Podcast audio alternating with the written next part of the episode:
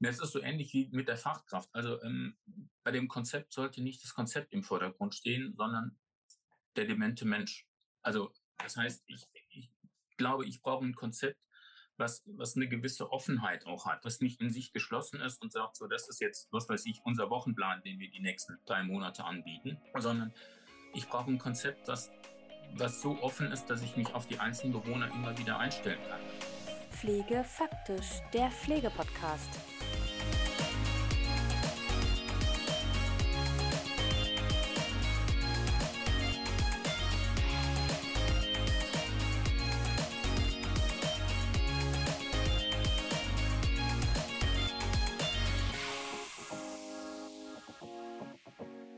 Powered by Medifox Dan. Über Kommunikation und Beziehungsgestaltung mit Menschen, insbesondere bei Menschen mit einer dementiellen Erkrankung, kann sich meiner Meinung nach einfach nicht genug ausgetauscht werden. Und in jeder Auseinandersetzung mit der Kommunikation und auch mit den Beziehungsgestaltungen bei Menschen mit Demenz lerne ich nicht nur etwas für mich, für die Praxis, sondern auch eigentlich für meine eigene Kommunikation und mein eigenes Leben. Und in diesem Sinne einfach diese wunderbare Folge im Podcast hören Beziehungen gestalten, klar kommunizieren und eine personenzentrierte Haltung annehmen. Ja, lieber Hans-Jürgen, dir herzlich willkommen zurück hier bei Pflege faktisch im Podcast. Und wir können ja schon sagen, alle guten Dinge sind drei. Denn nicht nur drei Podcast-Folgen oder die dritte Podcast-Folge, sondern du hast auch drei Bücher veröffentlicht mit drei verschiedenen, ganz unterschiedlichen Ansätzen, dich auch den Themen einfach zu nähern. Und heute sprechen wir wieder über ein ganz fachliches Thema, nämlich den Expertenstandard Beziehungsgestaltung von Menschen mit Demenz. Und vielleicht, Hans-Jürgen, einmal noch mal ganz kurz zur Einordnung. Deine Bücher sind ja eher keine klassischen Fachbücher, zumindest nach meinem Empfinden, mit jetzt so ganz konkreten Checklisten oder Handlungsanweisungen.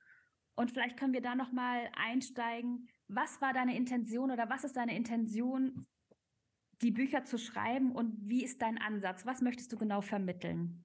Also bei diesem Expertenstandard, der ja auch so ein bisschen anders ist, oder dieses Buch ist ein bisschen anders wie, wie die anderen beiden. Die anderen mhm. beiden sind ja sozusagen von mir freigewählte Themen, die ich da hatte. Und das hier ist ja, könnte ich jetzt böse sagen, eine Art Übersetzung des Expertenstandards. Mhm. Und da war die Intention, eine Brücke zwischen Theorie und Praxis zu bauen. Ähm, das für die Praxis leichter verständlich zu machen, besser zugänglich zu machen.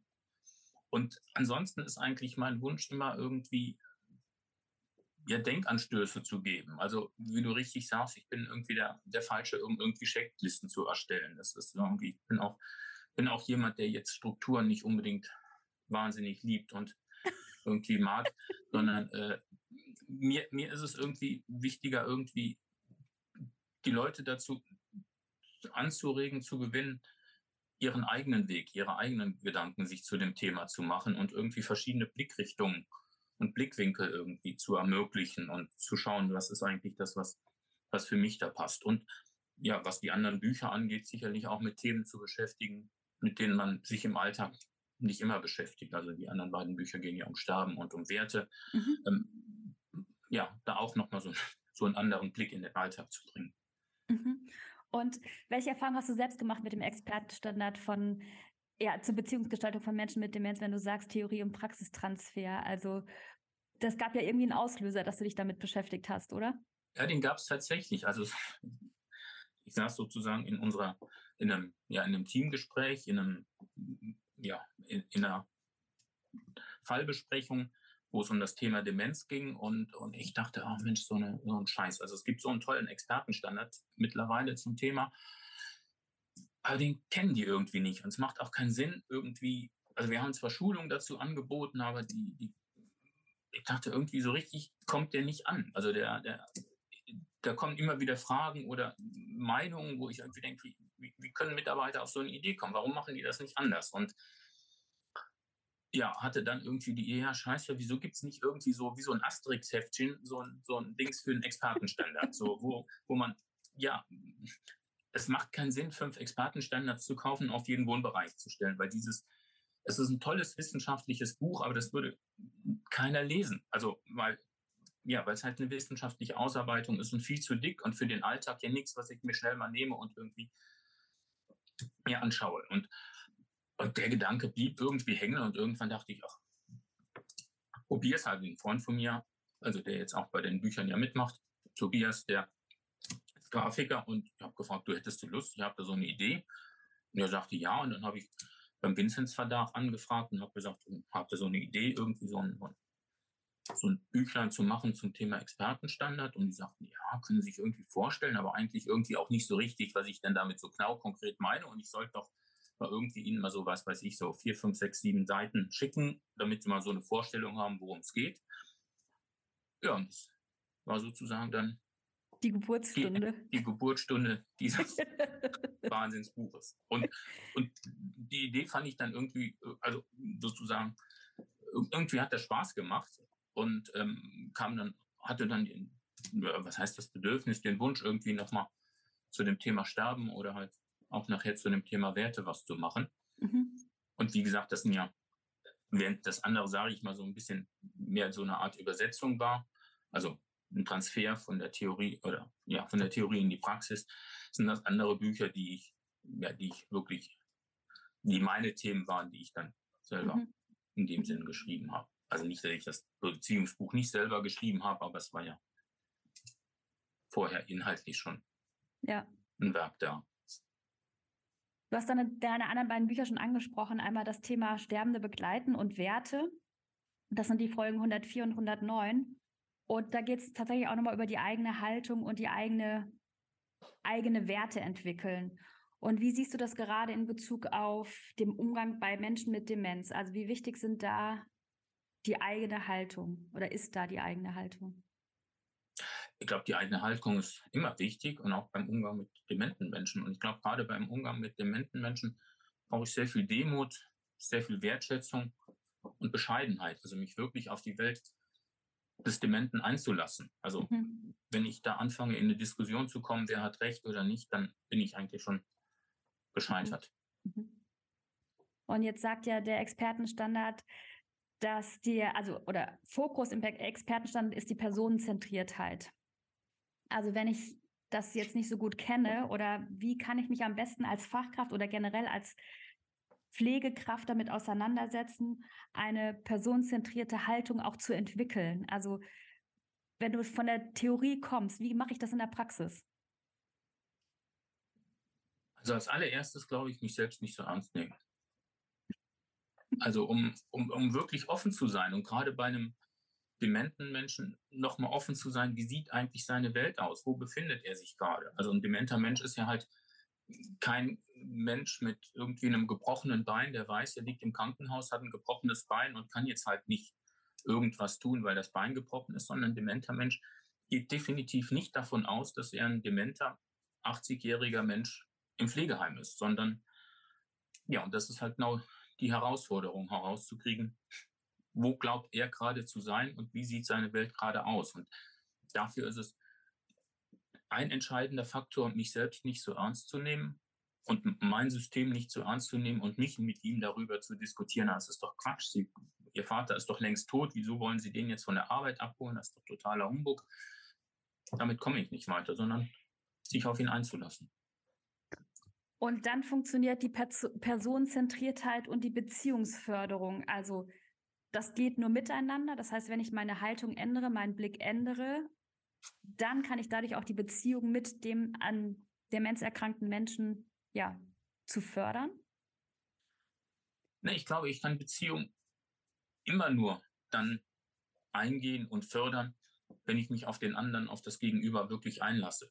Also wenn ich ihn auch in den Fokus stelle. Wenn ich die ganze Zeit nur bei mir bin, dann, dann entsteht keine Beziehung, entsteht vielleicht eine Abhängigkeit. Aber ähm, gerade im Bereich, was die Arbeit mit dementen Menschen angeht, es ist außerordentlich wichtig, dass ich halt, was wir gerade hatten, dass ich mich auf die, auf die demente Menschen, auf die Welt der dementen Menschen einlasse, um dann eine Chance zu haben, eine Beziehung zu ihnen aufzubauen, aber auch eine Beziehung untereinander aufzubauen. Und mhm. dafür muss ich sensibel sein. Und ähm, das ist ein, das ist ein Prozess, das ist kein Projekt, was ich abschließe da, also, sondern das ist ein Prozess, der, der, der auch immer wieder neu ist, weil ähm, ein dementer Mensch heute vielleicht denkt, er ist irgendwie da und morgen ist er wo ganz anders. Und dann muss ich schon wieder mich umstellen. Mhm. Ja, das stimmt. Und auch da ist jetzt ja nochmal die, der Expertenstandard ist ja kein klassischer Expertenstandard und auch, wie gesagt, wenig Checklisten in dem Sinne, ne? sondern es geht ja eher schon auch um die konzeptionelle Arbeit, die eine Einrichtung da jetzt leisten muss, in Anführungsstrichen, oder kann.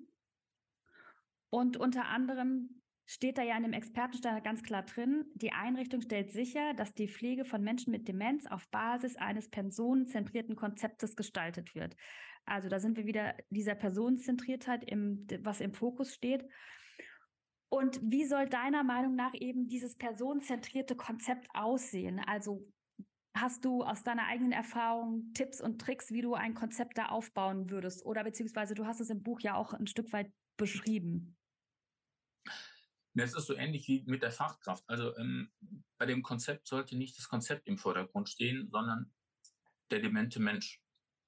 Also das heißt, ich, ich glaube, ich brauche ein Konzept, was, was eine gewisse Offenheit auch hat. Also was nicht in, was nicht in dem, was heißt nicht klar strukturiert ist, aber was nicht in sich geschlossen ist und sagt, so, das ist jetzt, was weiß ich, unser Wochenplan, den wir die nächsten drei Monate anbieten. Sondern ich brauche ein Konzept, was, was so offen ist, dass ich mich auf die einzelnen Bewohner immer wieder einstellen kann. Das ist jetzt vielleicht ein bisschen platt, aber es macht keinen Sinn, eine Skatrunde zu machen, wenn ich keine Bewohner habe, die Skat spielen. Mhm. Und, und deswegen muss so ein, so ein Demenzkonzept aus meiner Sicht immer irgendwie im Fluss sein und immer wieder ja, geprüft werden und muss immer wieder schauen, welche Bewohner habe ich, wo stehen die gerade und was, was brauchen die, ähm, wo, wo, wo kommen die her. Und das, glaube ich, ist das Wichtige, was so ein Konzept auf jeden Fall haben muss. Und ich kann nicht in, ja, es ist kein Konzept, wo ich mich in was weiß ich, wo ich mit meinem Leitungsteam zwei Wochen oder zwei Tage irgendwo hinfahre und dann das Konzept erstelle und sage, so jetzt haben wir unser Demenzkonzept für die nächsten drei Jahre. Und du hast so ein bisschen in, in deinem Buch beschrieben, die Elemente, die für dich wichtig sind. Kannst du die vielleicht nochmal erklären?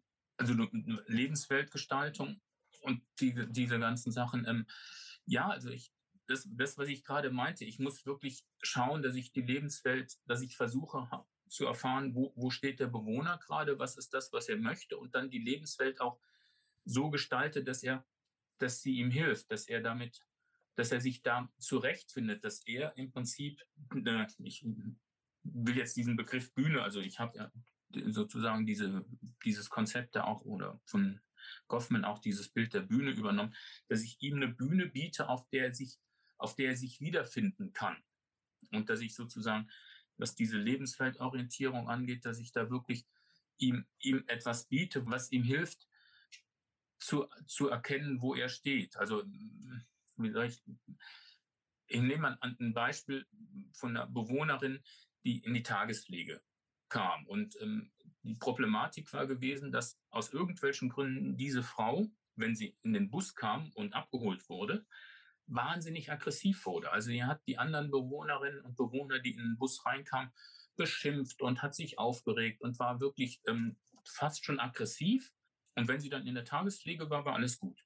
Und man hat nicht so genau verstanden, wo das herkommt und wie, wie, wie das miteinander, ja, wie das sein kann, dass sie sozusagen im Bus so aggressiv ist und dann nachher alles wieder gut ist. Bis dann irgendwann ein Mitarbeiter so in der Biografie äh, sah, die Frau hat früher in einem Reinigungsteam bei einem größeren Einkaufsladen gearbeitet.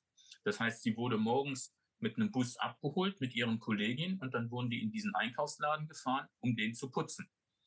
So, das heißt, sie sitzt jetzt, also sie wird abgeholt von diesem Bus, erkennt natürlich nicht, dass sie selber auch 83 ist, sondern sitzt in diesem Bus und stellt dann fest, da kommen lauter 80-jährige Menschen mit Rollator und Rollstuhl rein und denkt sich, wie soll ich mit den Leuten jetzt diesen Laden putzen? Also ah, okay. wen, stellen die hier ein? Was ist das hier für ein, für ein Quatsch? So, also das heißt, ihre Bühne ist eine ganz andere als die, die sich mir gerade stellt. Und wenn ich das dann weiß, dann weiß ich und dann verstehe ich, warum sie aggressiv wird, weil sie denkt, äh, soll ich den Laden alleine putzen? Mhm. Das ist das, was ich meine, so ein bisschen mit Lebensweltorientierung. Also zu schauen, wo stehen meine Bewohner eigentlich? Was, wie interpretieren die das? Wie kann ich ihnen helfen, sich besser zurechtzufinden? Und dann sind das für mich, ähm, der Begriff, Begriff Normalität ist für mich da außerordentlich wichtig. Also so viel wie möglich Normalität versuchen mhm. in den Alltag zu bekommen. Und und Möglichkeiten der Begegnung zu schaffen. Also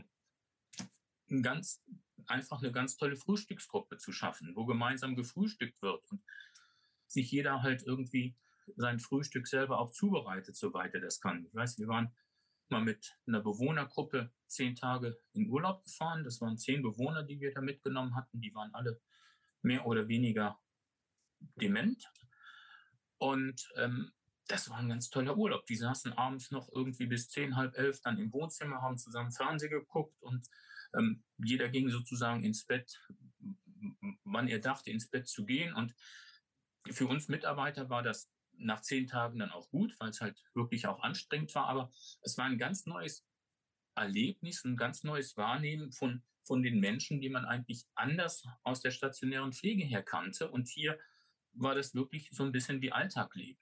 Mhm. Was ich einerseits total toll fand und was ich auf der anderen Seite ja so ein bisschen, was mich ein bisschen erschrocken hat, wie schnell das alles wieder vergessen war. Mhm wie wir wieder im stationären Alltag waren. Also ich hatte die Hoffnung, oh, da, da schwappt so ein bisschen was über in den Alltag und da kommen so Ideen, dass man vielleicht auch die Frühstücksgruppe anders gestaltet, als sie in der stationären Pflege ist und man nicht einfach irgendwie die Teller hinstellt und macht und macht, sondern dass so ein bisschen Normalität aus diesem Urlaub mitgenommen wird. Das war ein bisschen frustrierend, weil das war ganz schnell dann wieder weg. Aber ich glaube, das ist, ähm, das ist wichtig, so versuchen, so viel Normalität wie möglich hinzubekommen. Das bedeutet, das sind für dich auch die beziehungsfördernden und gestaltenden Angebote, also eben genau das, was du beschreibst, dass man eben vielleicht neue Wege auch geht und kreativ mit der Situation umgeht und vielleicht auch einfach andere Sachen ausprobiert, um eben die Bühne, die Lebensweltorientierung den demenziell Erkrankten zu geben. Also ist das genau, was du gerade beschrieben hast, vielleicht auch der Hinweis für die Einrichtung, dass sie sich auf den Weg machen, vielleicht kreativ damit umzugehen? Also ich glaube, improvisieren können und offen zu sein, ist ein entscheidender Faktor und sich auf die dementen Menschen da einzulassen und nicht von vornherein schon irgendwas vorzugeben, wo der demente Mensch sich sozusagen einpassen muss, weil das ist das, was er eigentlich nicht kann. Also mhm. was für ihn schwierig ist. Und ich muss ihm die Möglichkeit geben, oder ich muss mir die Chance geben, zu erkennen, wo er eigentlich steht und darauf zu reagieren. Und je mehr ich vorgebe, desto schwieriger wird es. Und ich glaube, Demenz ist ein, ich finde das toll irgendwie, dieses, dieses Improvisieren. Das ist ja irgendwie im Alltag, ich liebe das. Und es gibt natürlich Menschen, und ich glaube, das ist was, was man dann auch vielleicht wissen muss, wenn einem das nicht so liegt, dann ist vielleicht auch die Arbeit mit Dementen einfach nicht das zentrale Thema, was man irgendwie bearbeiten kann und wo man wirklich glücklich wird, weil ich glaube, jemand, der der sehr stark in Strukturen oder klare Regeln braucht, der wird sich schwer tun in der Arbeit mit Dementen. Mhm. Ja, ja, das glaube ich auch. Und vielleicht nochmal auch aus deiner praktischen Erfahrung heraus und aus der Auseinandersetzung mit deinem Buch und mit dem Expertenstandard, was sind deine wesentlichen Tipps, die du den Hörerinnen und Hörern oder den Kolleginnen und Kollegen aus der Praxis, die vielleicht noch Ideen suchen oder die vielleicht irgendwie sich nochmal auf den Weg machen, ihr Konzept zu überarbeiten. Was willst du denen oder würdest du denen mit auf den Weg geben? Keine Angst zu haben, irgendwas falsch zu machen. Also was, was die Arbeit mit dementen Menschen angeht und, und herauszufinden, wie die Bühne dieser Menschen aussieht, ähm, das ist, ähm, ja, wie soll ich das sagen? Da, da, muss ich, da muss ich was versuchen, da muss ich mir das anschauen und das kann nicht immer irgendwie funktionieren. Also vielleicht liege ich mal falsch, aber es geht halt nicht um richtig und falsch, sondern aber es geht um, ja, um erkennen, wie die Welt aussieht. Und manchmal stelle ich dann auch fest, dass ich, wenn ich es erkenne, immer noch keine gute Lösung habe. Also vielleicht noch ein kleines Beispiel von einem Mann, der wo, wo, die Mitarbeiter einfach ein großes Problem mit ihm hatten, weil sie sagten, entweder fängt er an zu schlagen oder er fängt an zu fummeln. Irgendwie ist das ganz schlimm mit dem. Und er ist in der Tagespflege und eigentlich am besten er geht wieder nach Hause. Mhm. Und dann hatte ich, das war zu meiner Zeit, wo ich gerade die Promotion schrieb, also auch zu dem Thema, ja, das war eine Arbeit über die stationäre Altenpflege und habe mich da auch sehr stark als Soziologe mit dem Thema Demenz beschäftigt. Und die meinten, ja, guck dir das mal an, das geht so gar nicht. Und dann, dann sitzt dieser Mann in, in einem Raum, guckt Fernsehen und die Schwester geht auf ihn zu und sagt, kommen Sie mal mit, wir gehen jetzt ins Bett. Und nimmt ihn an, an die Hand und geht mit ihm ins Zimmer und setzt ihn auf ein Bett und zieht ihm die Hose aus. Mhm. Ähm, dann dann finde ich das nicht toll, wenn er sie dann schlägt oder wenn er anfängt irgendwie zu fummeln. Aber zu erkennen, er hat auch nicht viel andere Möglichkeiten. Also, weil aus seiner Sicht heraus, er, er weiß ja nicht, dass er ein dementer Mann ist mit 80 und in der Tagespflege ist und die Frau da nur eine, in Anführungszeichen nur eine Altenpflegerin, sondern auf ihn kommt eine Frau zu und sagt, komm, wir gehen ins Bett und geht mit ihm ins Zimmer und setzt ihn im Zimmer auf dem Bett und zieht ihm die Hose aus. Das ist eigentlich eine relativ eindeutige mhm. Situation. Und ähm, wenn ich das dann erkenne, zu sehen, ich biete ihm gerade eine Situation, die er gar nicht anders interpretieren kann. Und wenn er das nicht möchte, dass ich ihm die Hose ausziehe, dann muss er ja fast aggressiv werden. Oder er findet es halt gut und dann fängt er halt auch an, irgendwie zu fummeln. Mhm. Was sie ja aus seiner Sicht bei ihm ja auch macht. Also, mhm. und wie gesagt, und diese, ähm, die, diese Offenheit zu haben, die, die im, im Alltag immer zu gucken, was, wie, wie sieht eigentlich das, was ich gerade tue, für den, für den Menschen aus, den ich gerade betreue? Was für eine Variante, was für eine Möglichkeit hat er, das Ganze zu erkennen? Das ist, glaube ich, das, was, was wichtig ist und was hilft, die Situation besser zu verstehen. Und dann nochmal zu schauen, was für Varianten es gibt, wie, wie, ich das, wie ich das Problem besser lösen kann. Das ist nicht immer einfach. Also ich habe ja irgendwie die Aufgabe, ihn abends ins Bett zu bringen. Also so, und er ist halt aufgrund seiner Situation nicht in der Lage, das allein zu tun. Also, also muss ich irgendwie gucken, was finde ich da für eine Lösung. Das ist nicht immer einfach, aber ein Verständnis zu entwickeln, dass er halt nicht irgendwie pervers oder aggressiv ist, sondern einfach ein dementer Mensch, der eine andere Realität hat. Mhm. Ja, ja, ich glaube, das sind einfach gute, gute Beispiele auch nochmal aus der Praxis, an dessen man sich äh, erinnern kann oder sich auch bewusst wird. Moment mal, vielleicht, ne, der kann das jetzt einfach gar nicht anders sehen oder das ist eine, der hat eine andere Logik in seiner Lebenswelt, in seiner Lebensorientierung. Also ich glaube, das ist nochmal der wichtige Hinweis, auch wenn man immer wieder darüber spricht oder auch über die Kommunikation. Ich glaube, es gibt in den Einrichtungen die meisten Fortbildungen über Kommunikation von Menschen mit Demenz oder sowas, aber es ist trotzdem immer wieder, glaube ich, es gibt es Situationen, wo man vielleicht ja anders reagiert oder gar nicht reagiert oder auch falsch reagiert. Ne? Also ich glaube, das ist total wertvoll, darüber nachzudenken und auch das auch immer wieder sich bewusst zu machen. Ja, vor allem das, das Schlimme daran, in Anführungszeichen, ist ja, dass eine Bewertung stattfindet. Mhm. Also was die Zusammenarbeit oder die Arbeit mit dem Menschen ja dann umso schwieriger macht, weil ich auf einmal einen Bewohner habe, den ich als pervers oder aggressiv bewerte. Also das, mhm. so, das, hat ja eine Konsequenz und ähm, macht es in, in, der Zusammenarbeit nicht einfacher. Und ich muss erkennen, eigentlich hat was, das, was den Bewohner angeht, damit überhaupt nichts zu tun. Also er ist weder das eine noch das andere, sondern die Situation ist halt einfach ungünstig, sage ich mal. Und da, da vorsichtig zu sein und sensibel, das ist, glaube ich, außerordentlich wichtig und nicht so schnell in Bewertung ja. zu stürzen. Ja. Weil ich von ihm was verlange, was er gar nicht bieten kann. Er kann nicht verstehen. Er, er, er kann ja nicht erkennen, ach, ich bin ja eigentlich nur ein dementer Mann im Pflegeheim. Ja. Auf die Idee wird er nie kommen. Ja, klar. Ja, ja sehr, sehr spannend. Und vielleicht nochmal auch ein Blick in die Glaskugel. Wie denkst du denn die Zukunft der Pflege so zum Abschluss? Ich kann sagen, was ich mir wünsche. Ich würde mir eine starke, selbstbewusste Pflege wünschen. Mhm. Das fände ich großartig. Und hast du auch einen Tipp, wie die, wie man da hinkommt? ähm, also ich glaube, das, das ist ein Thema, was ich in meinem Wertebuch sozusagen aufgearbeitet habe. Ähm, ich glaube, sich darüber bewusster zu machen, über die eigenen Werte und sich mit ähm, da stärker zu positionieren, wofür man eigentlich einsteht und ähm, ehrlicher zu sein oder wie soll ich das nennen, durch diesen diese Marktorientierung, die es in der Pflege gibt, ist ja auch ähm, ist sozusagen aus dem helfenden Dienstleister geworden. Und damit tut sich die Pflege außerordentlich schwer. Aber es hat auch eine wahnsinnige Chance. Und ich glaube, ähm, wenn die, die Pflege das nutzt und ähm, sich selbst mehr wertschätzt, mhm. dann, dann glaube ich, haben wir eine gute Chance, auch eine gute Pflege zu bekommen in Zukunft und zu behalten. Ja, Ja, sehr schön. Also dann ein Aufruf an die Pflege, ganz stark selbstbewusst zu sein und auch öffentlich aufzutreten.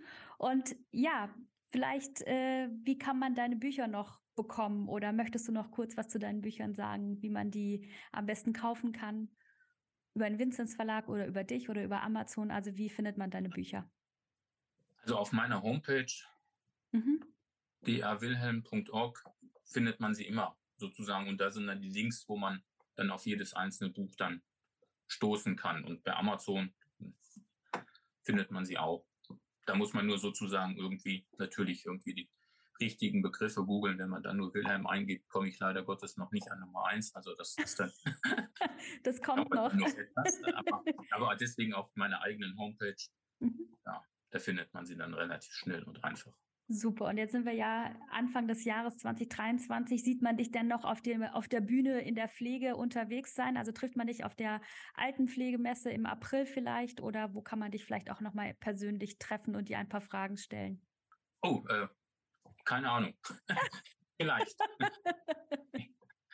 okay. Mal gucken, wie das Buch ankommt, Werte in der Pflege. Ja, vielleicht darf ich ja noch mal was zu erzählen irgendwo anders. Aber kann ich im Moment leider noch nichts Festes sagen.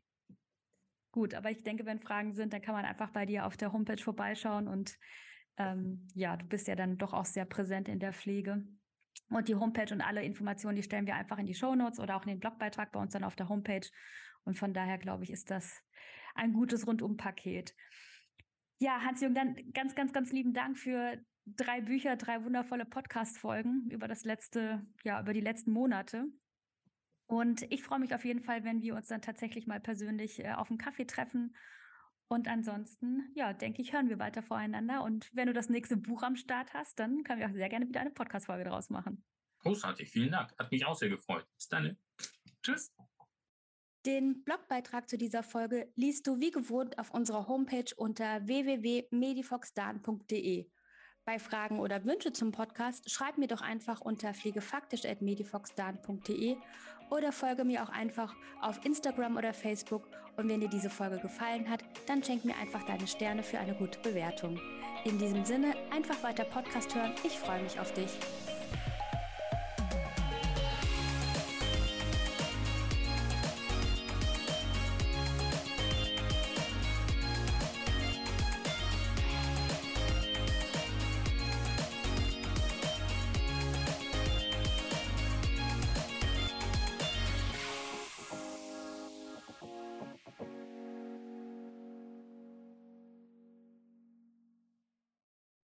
By Medifox Dan.